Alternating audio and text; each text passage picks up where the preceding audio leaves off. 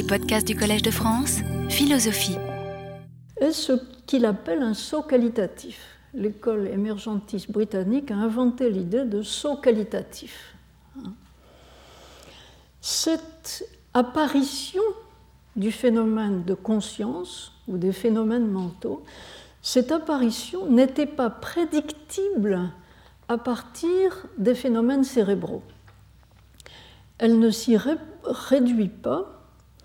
Il y a une qualité de réalité qui émerge là, et ce n'est pas le seul exemple que nous ayons de franchissement d'un palier qualitatif dans l'histoire de l'évolution. Il y en a beaucoup d'autres, et après tout, ceux que j'ai cités tout à l'heure peuvent être interprétés comme ça.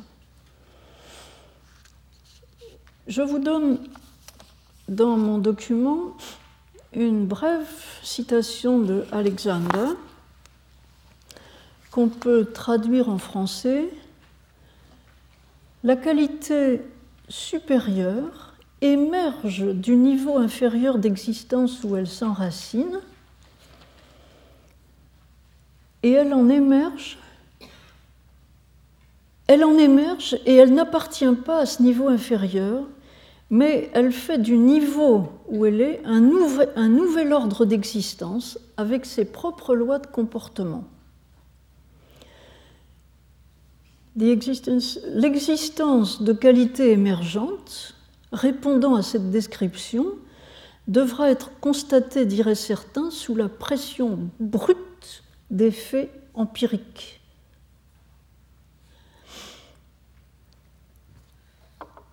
Ou, comme je préfère le dire en termes moins rudes, elle devra être acceptée avec la piété naturelle de l'investigateur. C'est-à-dire, on constate que c'est comme ça. Et il ajoute, elle ne s'explique pas. C'est un fait brut, ça ne s'explique pas.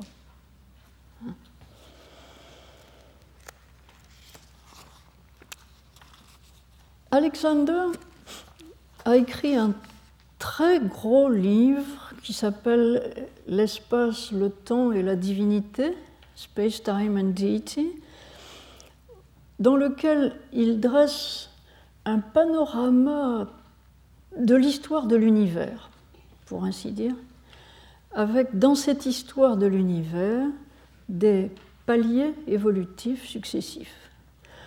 Le palier de la vie, le palier de la conscience étant des paliers parmi d'autres.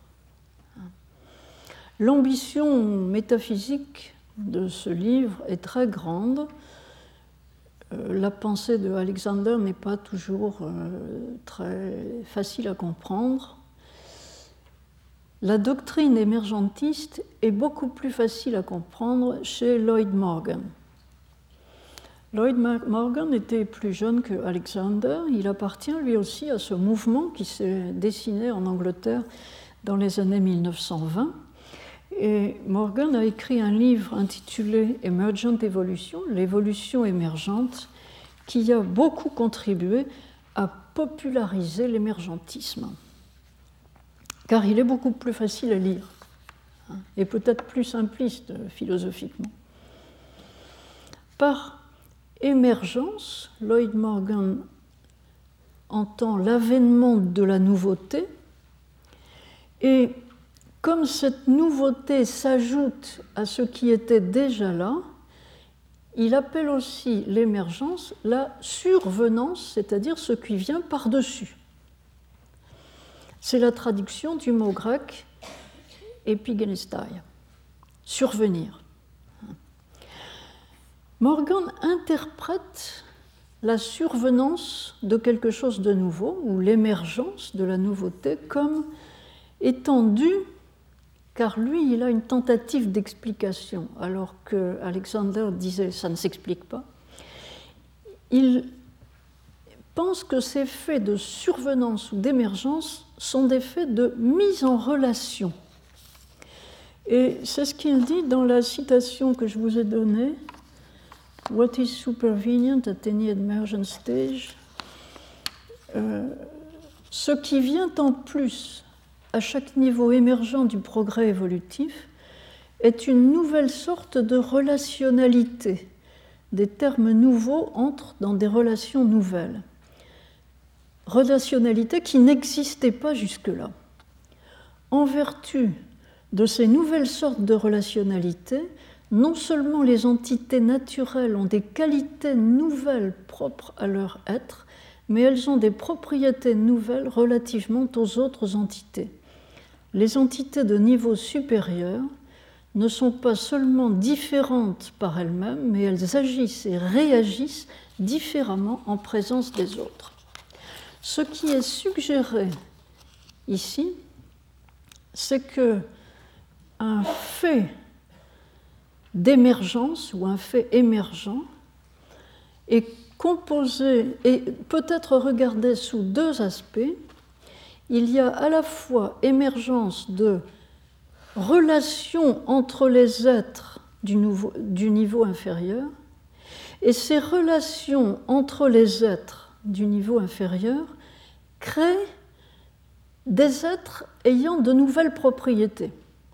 Donc il y a à la fois création de relations et création d'êtres. Et dans les deux cas, les propriétés sont nouvelles. Le jeu entre être et propriété des êtres est d'ailleurs assez confus dans la doctrine émergentiste. Et Lloyd Morgan se pose la question qu'est-ce qui fait émerger les émergents? C'est-à-dire quel est le dynamisme de ce processus? Qu'est-ce qui pousse les choses à changer? Sa réponse est ni A ni B, mais la voie moyenne. Sa réponse c'est on ne peut pas considérer que ce qui était déjà là cause l'émergence de quelque chose de nouveau. Il n'y a pas de réductibilité de ce qui émerge à ce qui était déjà là. Ce qui, ce qui émerge est réellement nouveau.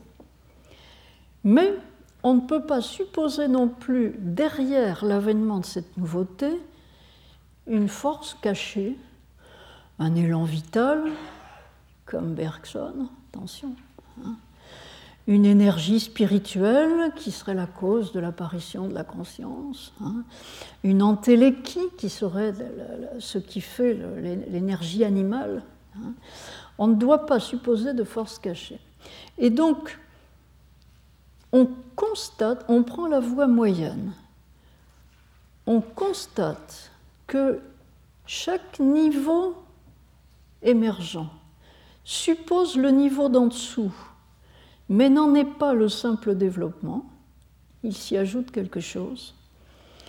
Et en même temps, on constate que la réalité dans laquelle nous vivons, le monde où nous vivons, est le mélange de faits résultants, c'est-à-dire de faits qui sont parfaitement prévisibles sur la base de ce que nous savons, et de faits émergents c'est-à-dire de faits qui nous surprennent, qui ne sont pas prévisibles, qui sont réellement nouveaux.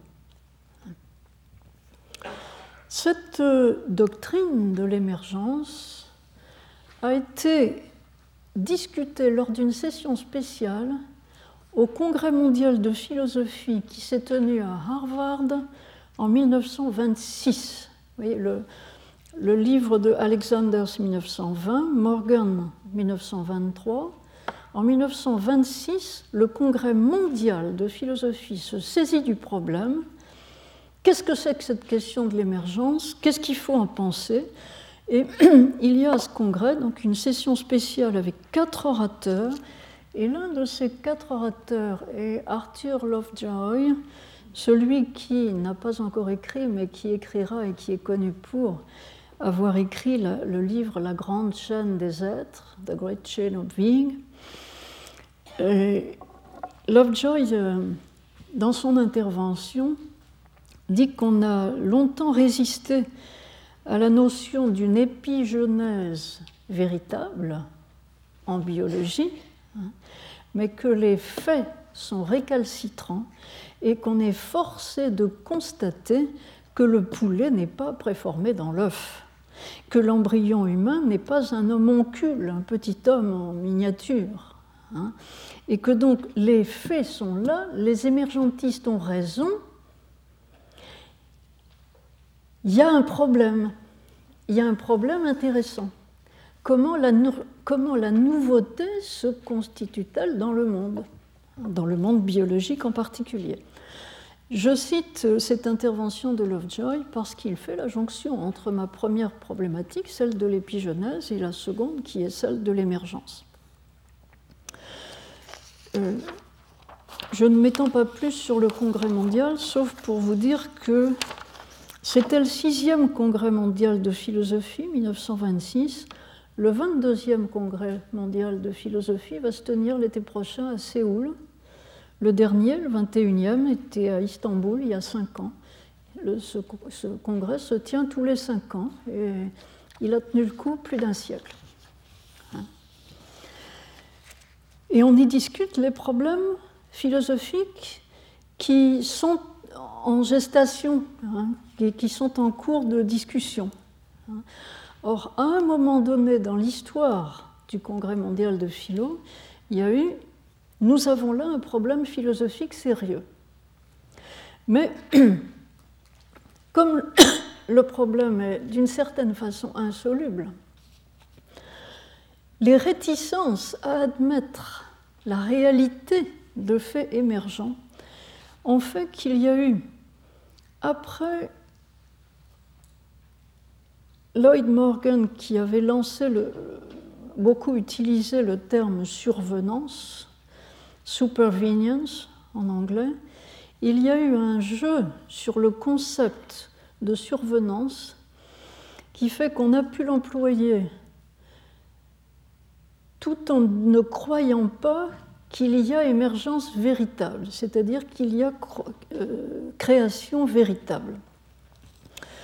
Comme témoin de ce jeu subtil, euh, je vous ai cité un passage qui est emprunté à l'Encyclopédie de la philosophie, qui est publié en ligne et d'accès gratuit par l'Université de Stanford.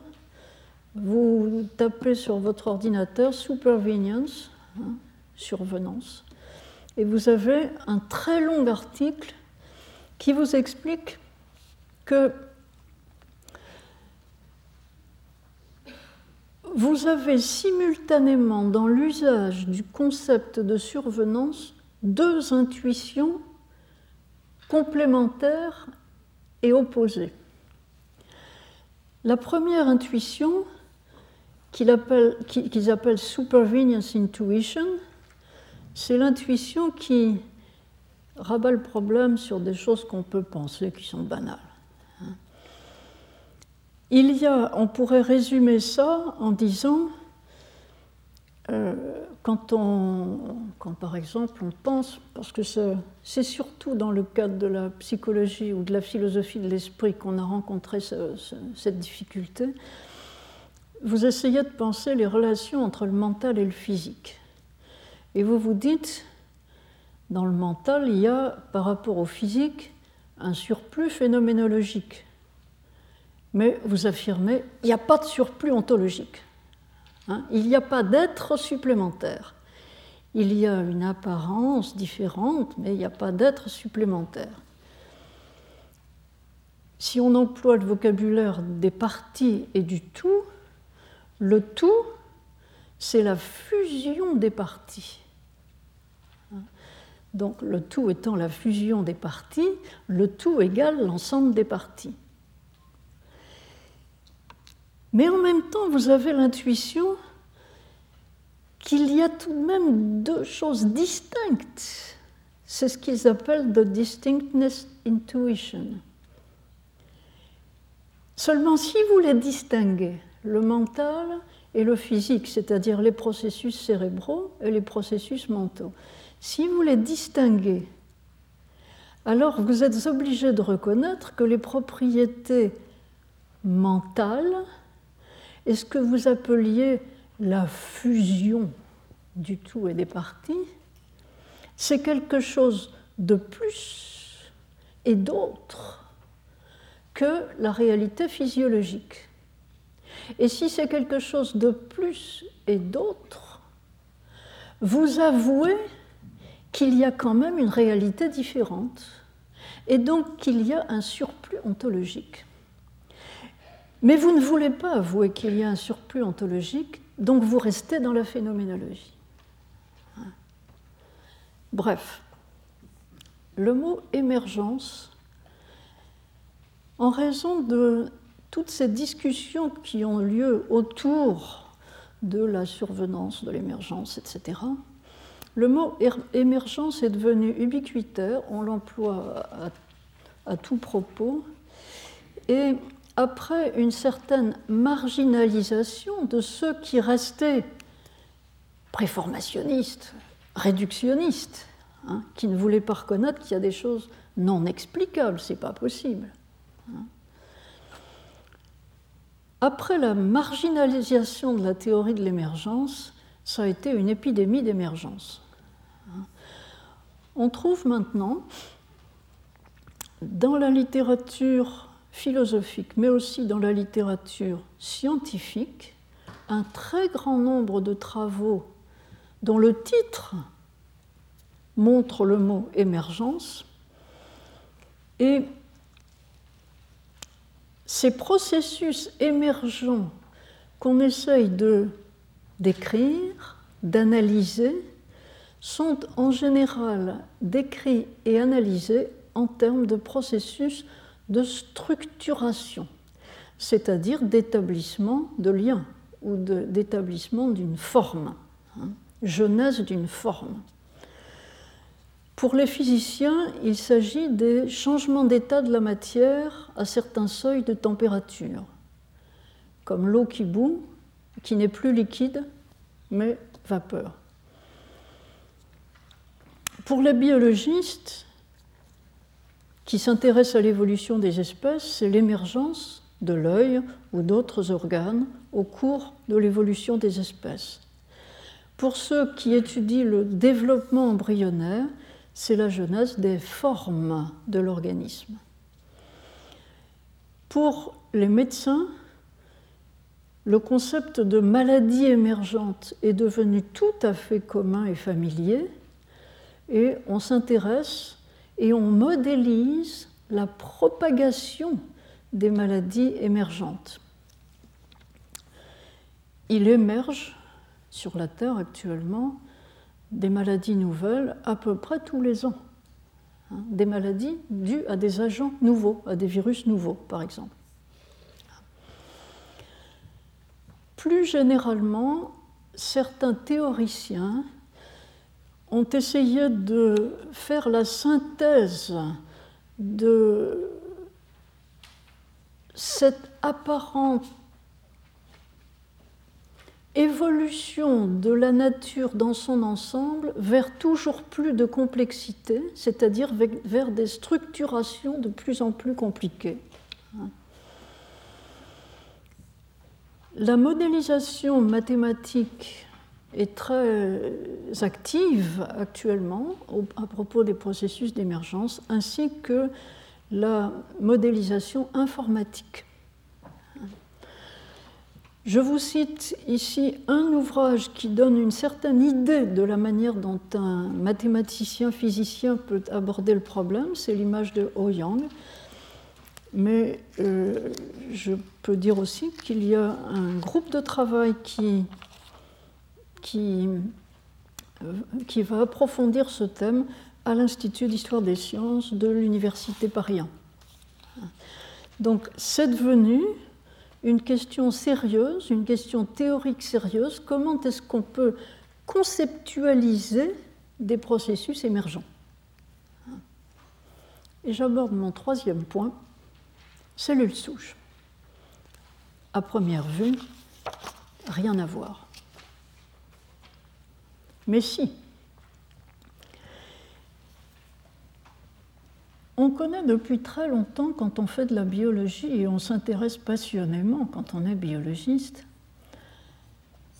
à ces faits de régénération de parties du corps par des organismes comme l'hydre, la planaire ou la salamandre. Ces petits organismes peuvent régénérer des morceaux entiers de leur corps et même leur tête. Nous sommes incapables, si nous perdons un bras, de régénérer un bras ou une jambe.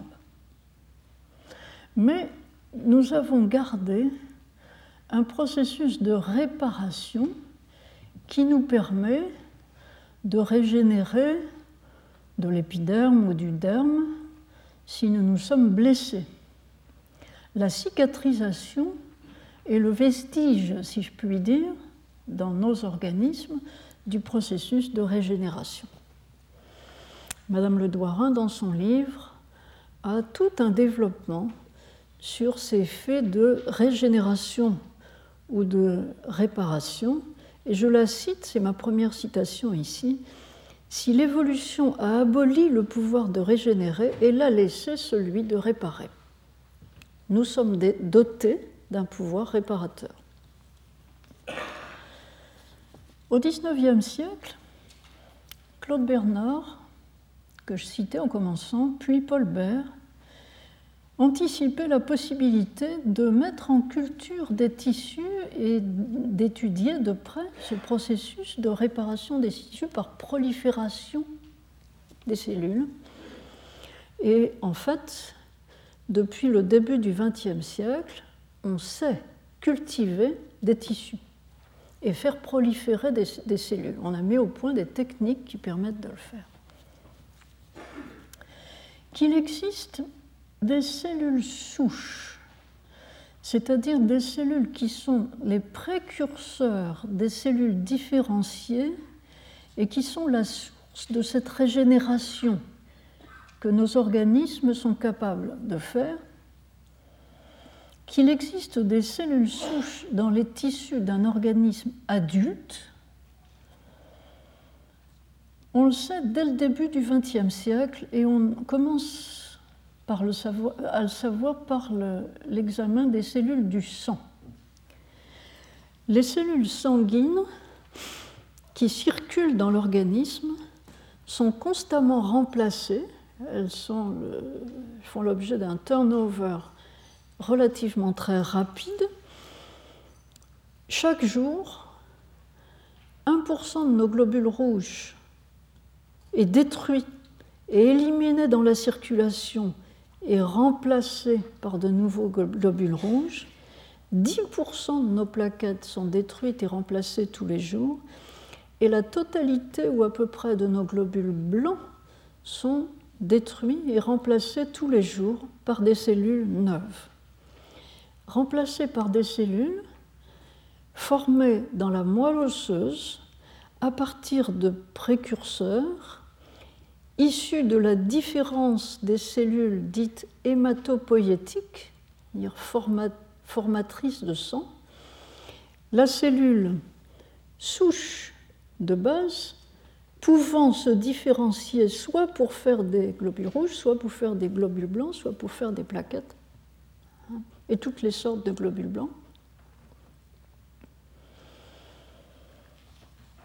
Cette régénération permanente des organismes est aussi très sensible dans l'épithélium intestinal, par exemple. Nous remplaçons les cellules de notre épithélium intestinal très rapidement, tous les 3-4 jours.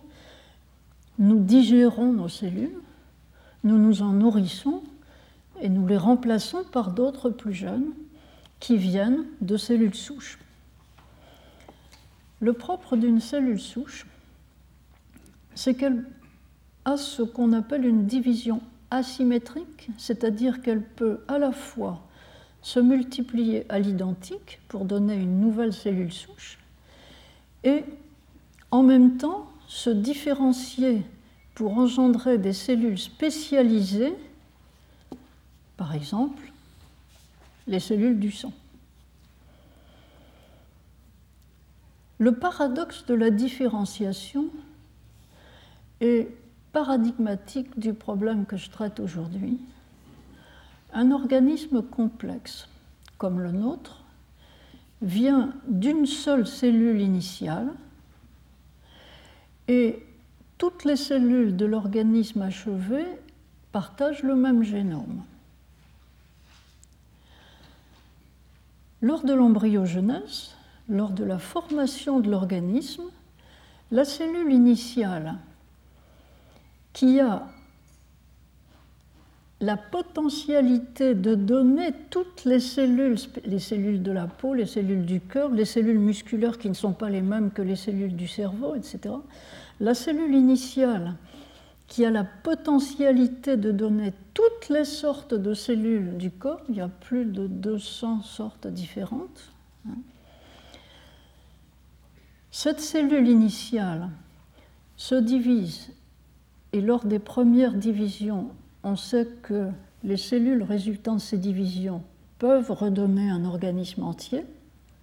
Puis, lors des divisions successives, les cellules perdent leur totipotence, leur capacité de redonner un organisme entier. Elles se spécialisent d'abord selon les trois feuillets embryonnaires, puis elles se respécialisent et tout ça pour engendrer des cellules entièrement spécialisées qui sont les cellules fonctionnelles, qui font fonctionner le corps. Ce parcours de différenciation est en principe irréversible. Une cellule différenciée n'a qu'un seul destin, mourir et être remplacée par une cellule plus jeune, neuve. Depuis qu'on sait cultiver des cellules souches issues de la masse cellulaire interne d'embryons au stade blastocyste, on sait le faire pour la souris depuis 1981, puis 25 ans, pour les cellules humaines depuis 1998, c'est-à-dire depuis 10 ans. Hein. Depuis qu'on sait cultiver des cellules souches, les chercheurs ont appris, et c'est ce que font un grand nombre de laboratoires actuellement euh, de par le monde, les chercheurs ont appris à dériver de ces cellules souches des lignées et à conduire la différenciation des cellules jusqu'à une différenciation qui soit propice ou utile à des thérapies. Alors, pour les maladies musculaires, comme la myopathie, on a beaucoup espéré avoir des thérapies cellulaires, et pour ça, il faut des cellules musculaires.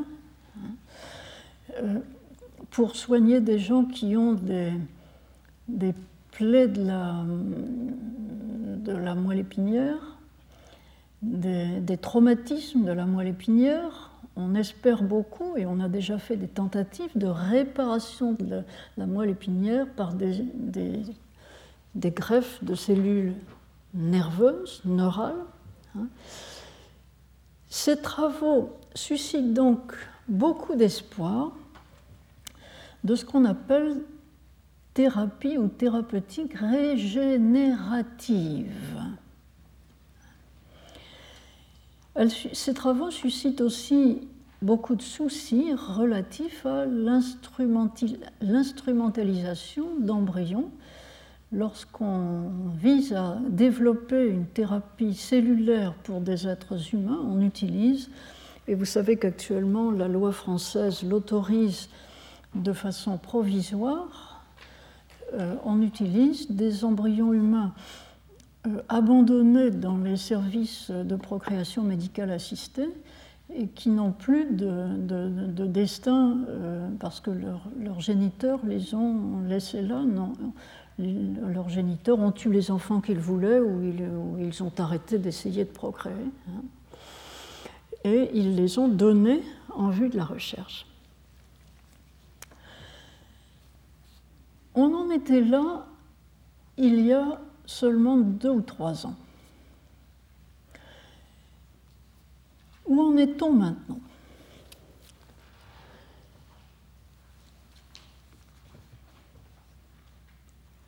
Vous vous souvenez qu'il y a un tout petit peu plus de dix ans, la brebis Dolly est née. 1997, Villemot. Cette brebis Dolly est née de la technique de transfert de noyau, transfert du noyau d'une cellule somatique. En fait, il s'agissait d'une cellule mammaire de brebis dans un ovocyte, c'est-à-dire un ovocyte, c'est la cellule germinale femelle, à qui on avait retiré son, demi-noyau. Hein. Le noyau donc venait d'une cellule mature, complètement différenciée, et mis dans l'ovocyte, ça a donné un embryon qui s'est développé en brebis. La brebis est née, elle a vécu. Elle est morte maintenant, mais elle a vécu. Hein. Ah. Cela signifiait que le transfert dans un ovocyte avait permis au noyau d'une cellule mature, d'une cellule complètement différenciée, d'être reprogrammé pour que la cellule retrouve sa totipotence, c'est-à-dire sa capacité de donner un organisme entier et pas juste une cellule d'un certain type. Sur cette reprogrammation du noyau par transfert dans un cytoplasme d'ovocyte, on a beaucoup gambergé. C'est un phénomène épigénétique et épigénétique compliqué. Le cytoplasme a une influence sur ce que fait le noyau, si on peut dire, sur le génome, hein, ou la manière dont le génome se comporte.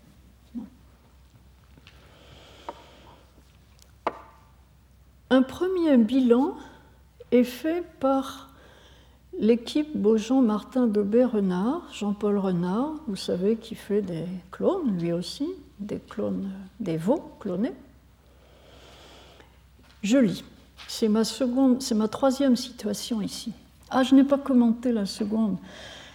C'est une citation de Madame Le Douarin. Les oiseaux réapprennent à chanter tous les printemps grâce à des neurones neufs les oiseaux régénèrent leurs cellules, cérébrales. Ils ont des cellules souches qui permettent la régénération des cellules cérébrales qui commandent l'apprentissage du chant. Nous n'avons pas cette capacité, mais nous avons, c'est maintenant prouvé, la capacité de régénérer les cellules cérébrales qui sont liées à l'olfaction, au sens de l'olfaction. Et cette idée qu'il y a aussi dans notre cerveau une réserve de cellules souches qui peuvent se différencier en neurones est une idée euh, qui intéresse beaucoup de chercheurs.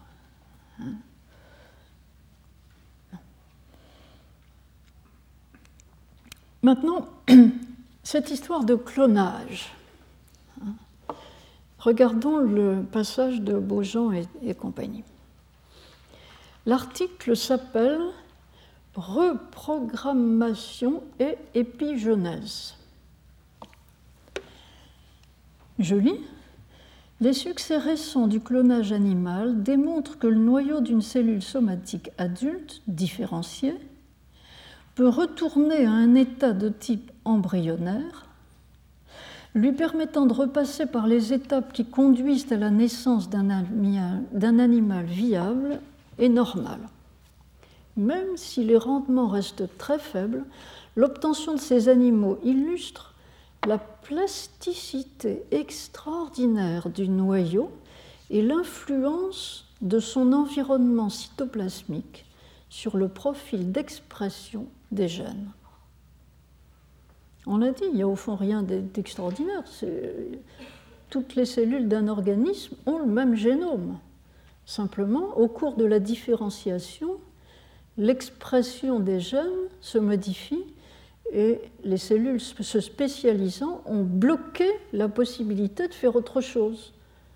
C'est un déblocage qui se produit là par transfert dans le cytoplasme de l'ovocyte. Le commentaire en 2005 dans le dossier épigenèse, épigénétique, le commentaire est celui-ci. Seul jusqu'à présent, le cytoplasme ovocytaire s'est montré capable d'induire une telle reprogrammation. Les mécanismes moléculaires sous-jacents font désormais l'objet de nombreuses études, notamment pour comprendre les modifications des marques épigénétiques et les remaniements de structures chromatiniennes impliquées dans cette reprogrammation. Donc, la recherche se focalise sur les mécanismes de la reprogrammation. 2006,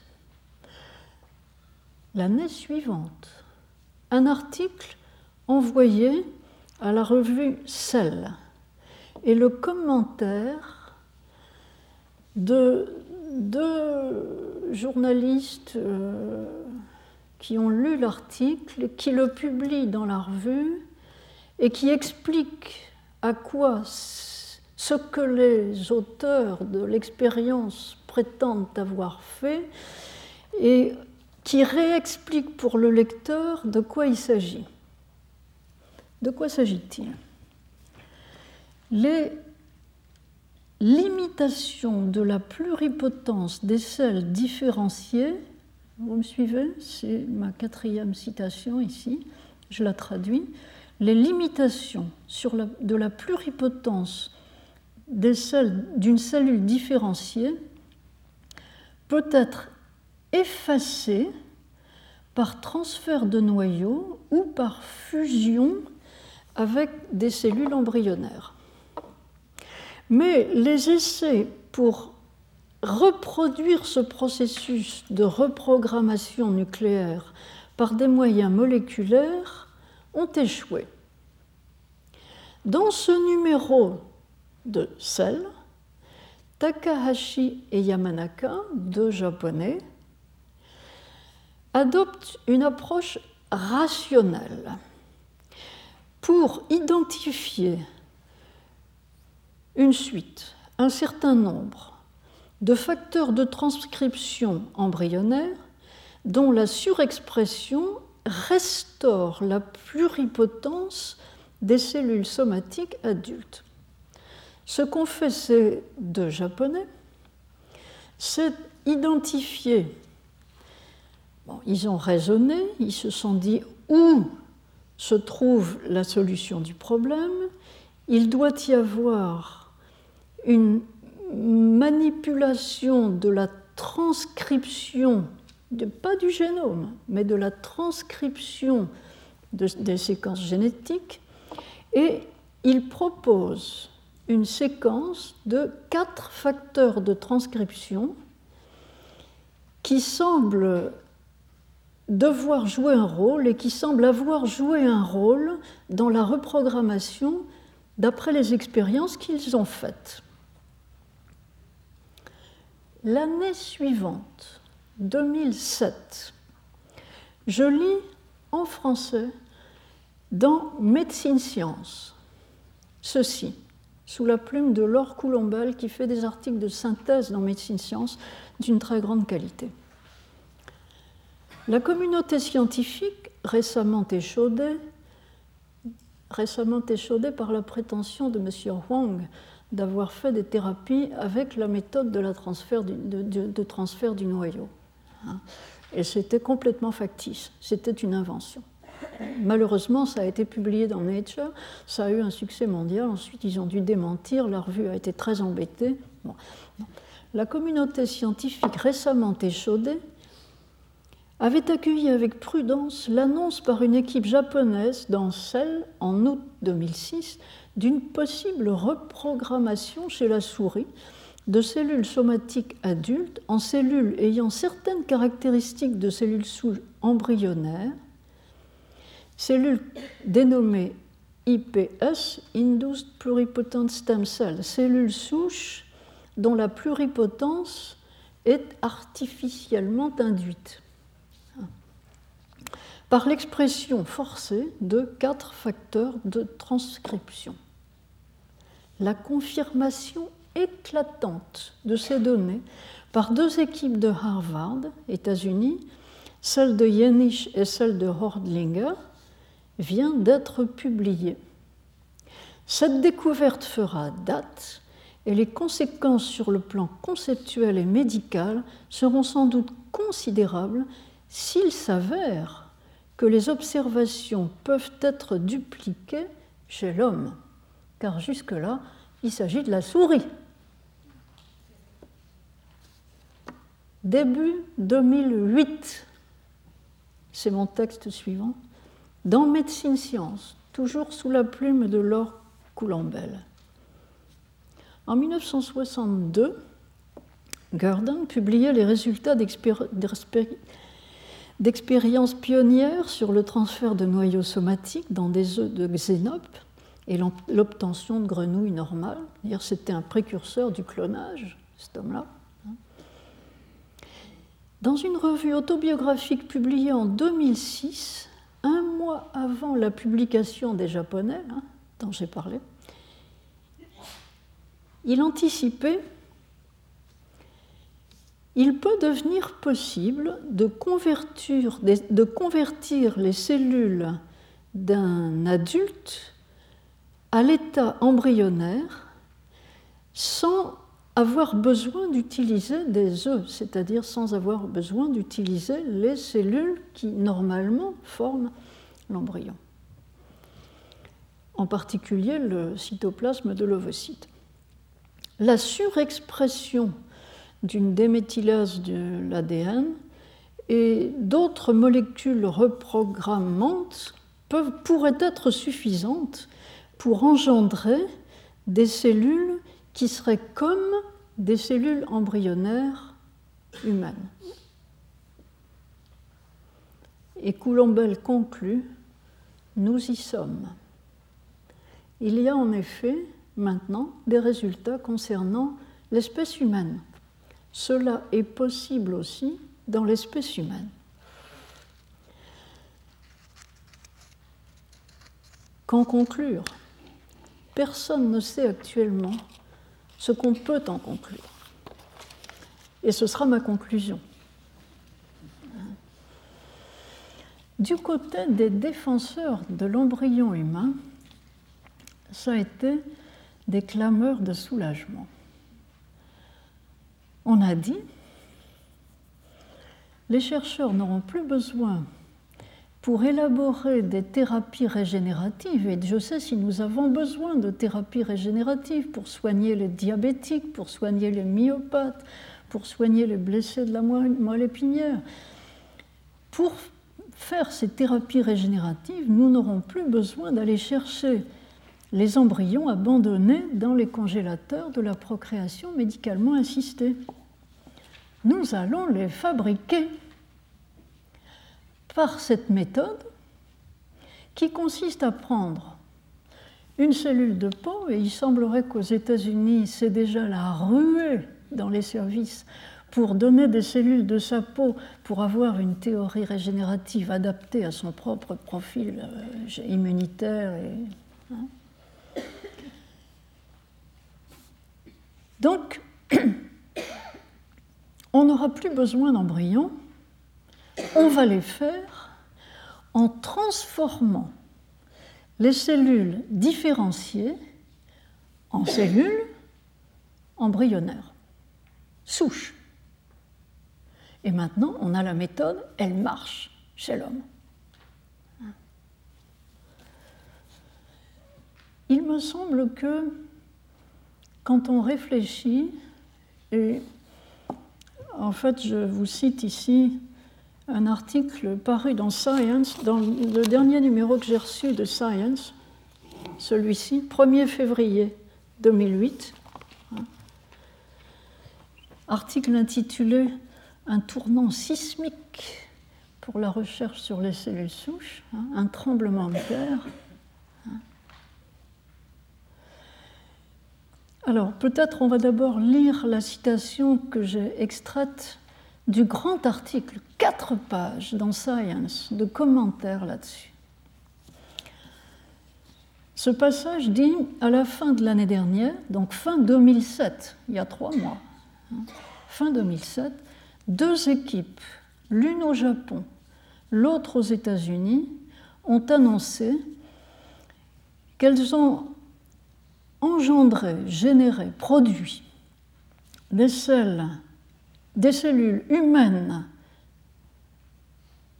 souches embryonnaires simplement en y introduisant une poignée de gènes, en, introduisant une poignée de gènes dans des cellules de peau, dans des cellules de peau, facile à prélever, rien du tout.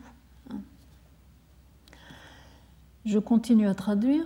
Peu après, un troisième groupe de l'université de Harvard a rejoint les deux premières, rapportant aussi la création de ces cellules. On parle de création. Cellules qu'on appelle cellules IPS, on a vu l'expression tout à l'heure. Alors, reportant la création de ces cellules à partir d'une variété de tissus, c'est-à-dire plus seulement des cellules de peau, mais des cellules musculaires, des cellules différentes. Hein. On sait maintenant reprogrammer pour faire des cellules souches embryonnaires. Mais, commentent les auteurs dans Science, après l'excitation initiale, les deux camps, à savoir les défenseurs et les opposants de la recherche sur les cellules souches humaine trouve que bien que ces nouvelles cellules, les cellules IPS, résolvent quelques problèmes, elles suscitent aussi de nouveaux problèmes. En réfléchissant moi-même sur ces problèmes, je me suis posé trois questions. Ou plus exactement, j'ai envisagé trois hypothèses. Avons-nous trouvé, ou est-ce que ces chercheurs ont trouvé, mais il semble que il y a maintenant trois équipes qui ont apporté des résultats. Hein. Avons-nous trouvé, nous, espèces humaines, une nouvelle façon de faire des embryons artificiels? Ce qu'on appelle un embryon artificiel, c'est un embryon fabriqué sans se servir des cellules qui normalement servent à fabriquer un embryon, c'est-à-dire un ovocyte et un spermatozoïde. Alors, la première méthode qu'on avait trouvée, mais elle n'était que semi-artificielle, c'était la méthode du clonage. Il fallait un ovocyte femelle, hein, et on prenait pour le noyau de l'embryon une cellule du corps. C'est la méthode Dolly, semi-artificielle, puisqu'il y a tout de même la reprogrammation est effectuée par un ovocyte. Et ça avait entraîné beaucoup de critiques, parce que euh, le stock d'ovocytes chez les femmes est limité, et le prélèvement de nombreux ovocytes pour pratiquer cette méthode du transfert de noyau avait, en particulier lors des expériences de Huang, qui en plus était une supercherie, hein, le, prélèvement de nombreux ovocytes chez les femmes avait suscité beaucoup de réticences, de critiques. Après coup, on avait dit on ne peut quand même pas sacrifier la, capacité reproductive d'un grand nombre de femmes en leur prélevant comme ça leur stock d'ovocytes. Il y a d'autres façons qu'on avait déjà trouvé de faire des embryons artificiels, c'était que, en partant de cellules souches embryonnaires humaines, mais ça, ces cellules souches embryonnaires, elles venaient des, stocks d'embryons de la procréation médicalement assistée. En, en, dérivant des lignées cellulaires à partir des cellules souches embryonnaires, on était arrivé à faire on était arrivé à faire se différencier les cellules en ovocytes ou en spermatozoïdes. Alors, ces spermatozoïdes et ces ovocytes dérivés de cellules souches embryonnaires étaient des ovocytes humains, des spermatozoïdes humains, et on pouvait imaginer de féconder l'un par l'autre et de fabriquer des embryons, cette fois entièrement artificiels, sauf qu'ils venaient de cellules souches embryonnaires humaines. Mais maintenant, on fait plus fort. Les cellules de notre peau, nous en perdons tous les jours plein, hein, ce n'est pas une affaire. On peut en prélever des cellules de la peau. La peau se refait. Hein. Les cellules différenciées de l'organisme, étant donné le turnover auquel elles sont soumises, hein, on peut les gaspiller. Si on arrive à transformer toutes ces cellules directement en premières cellules embryonnaires, ça c'est vraiment l'embryon artificiel à la carte. Mais le grand soulagement du côté des défenseurs de l'embryon humain ne se justifie alors peut-être pas tellement. Si on peut fabriquer des embryons comme ça, euh, tout venant, hein, le respect pour l'embryon prôné par la loi, où est-il hein? Bon, c'est une première question. Deuxième question, la méthode ne serait-elle pas dangereuse si elle servait à faire des, si avait des applications thérapeutiques? Les publications qui sont sorties, le vecteur utilisé pour transporter cette poignée d'éléments génétiques dans la cellule et la reprogrammer, hein, ces quatre facteurs, le vecteur utilisé est un rétrovirus. L'utilisation d'un rétrovirus pour transformer une cellule est problématique parce que le rétrovirus reste. Et donc la cellule est potentiellement infectieuse. Alors on a tout de suite dit il y a d'autres méthodes. Il y a d'autres méthodes possibles pour transporter ces éléments et on en inventera. D'accord, mais pour l'instant, prudence. Prudence. Une autre raison d'être prudent, c'est que les cellules différenciées, j'ai dit en commençant et en suivant Nicole Le Douarin, que leur destin est de mourir. Et j'ai lu chez Nicole Le Douarin que c'est une sagesse de la nature de les faire mourir, celles-là, parce qu'elles ont pu déjà muter pas mal, hein, muter spontanément. Hein, et que, ou accumuler des toxiques, hein, les crèmes que nous nous mettons sur la peau, etc. c'est pas forcément très bon pour les cellules. On dit que c'est bon, mais, mais pour faire un embryon, est-ce que c'est bon? Et donc, prendre une cellule déjà différenciée, qui a déjà vécu et qui est en fin de parcours de sa différenciation, et puis la dédifférencier pour en faire une cellule embryonnaire, ça paraît un peu risqué, pour de simples raisons que la nature les a pas faites pour. Bien, cette seconde série de questions. Troisième question, qui est la question la plus perturbante pour le sujet que je traite cette année. Est-ce qu'on a trouvé là une machine à remonter le temps, le temps biologique? On est depuis toujours convaincu, persuadé au fond de soi que l'être vivant est un être en devenir et que le devenir, ça va dans un sens et ça ne remonte jamais le temps. Ce n'est pas réversible le devenir d'un être vivant, ni d'une espèce, ni d'un individu, ni d'une cellule. Et voilà que tout d'un coup, on rend le devenir réversible au niveau de la cellule. Où est-ce que ça nous mène? Est-ce que nous allons imaginer que nous pouvons rajeunir et retourner à l'état embryonnaire hein La science-fiction peut s'en mêler.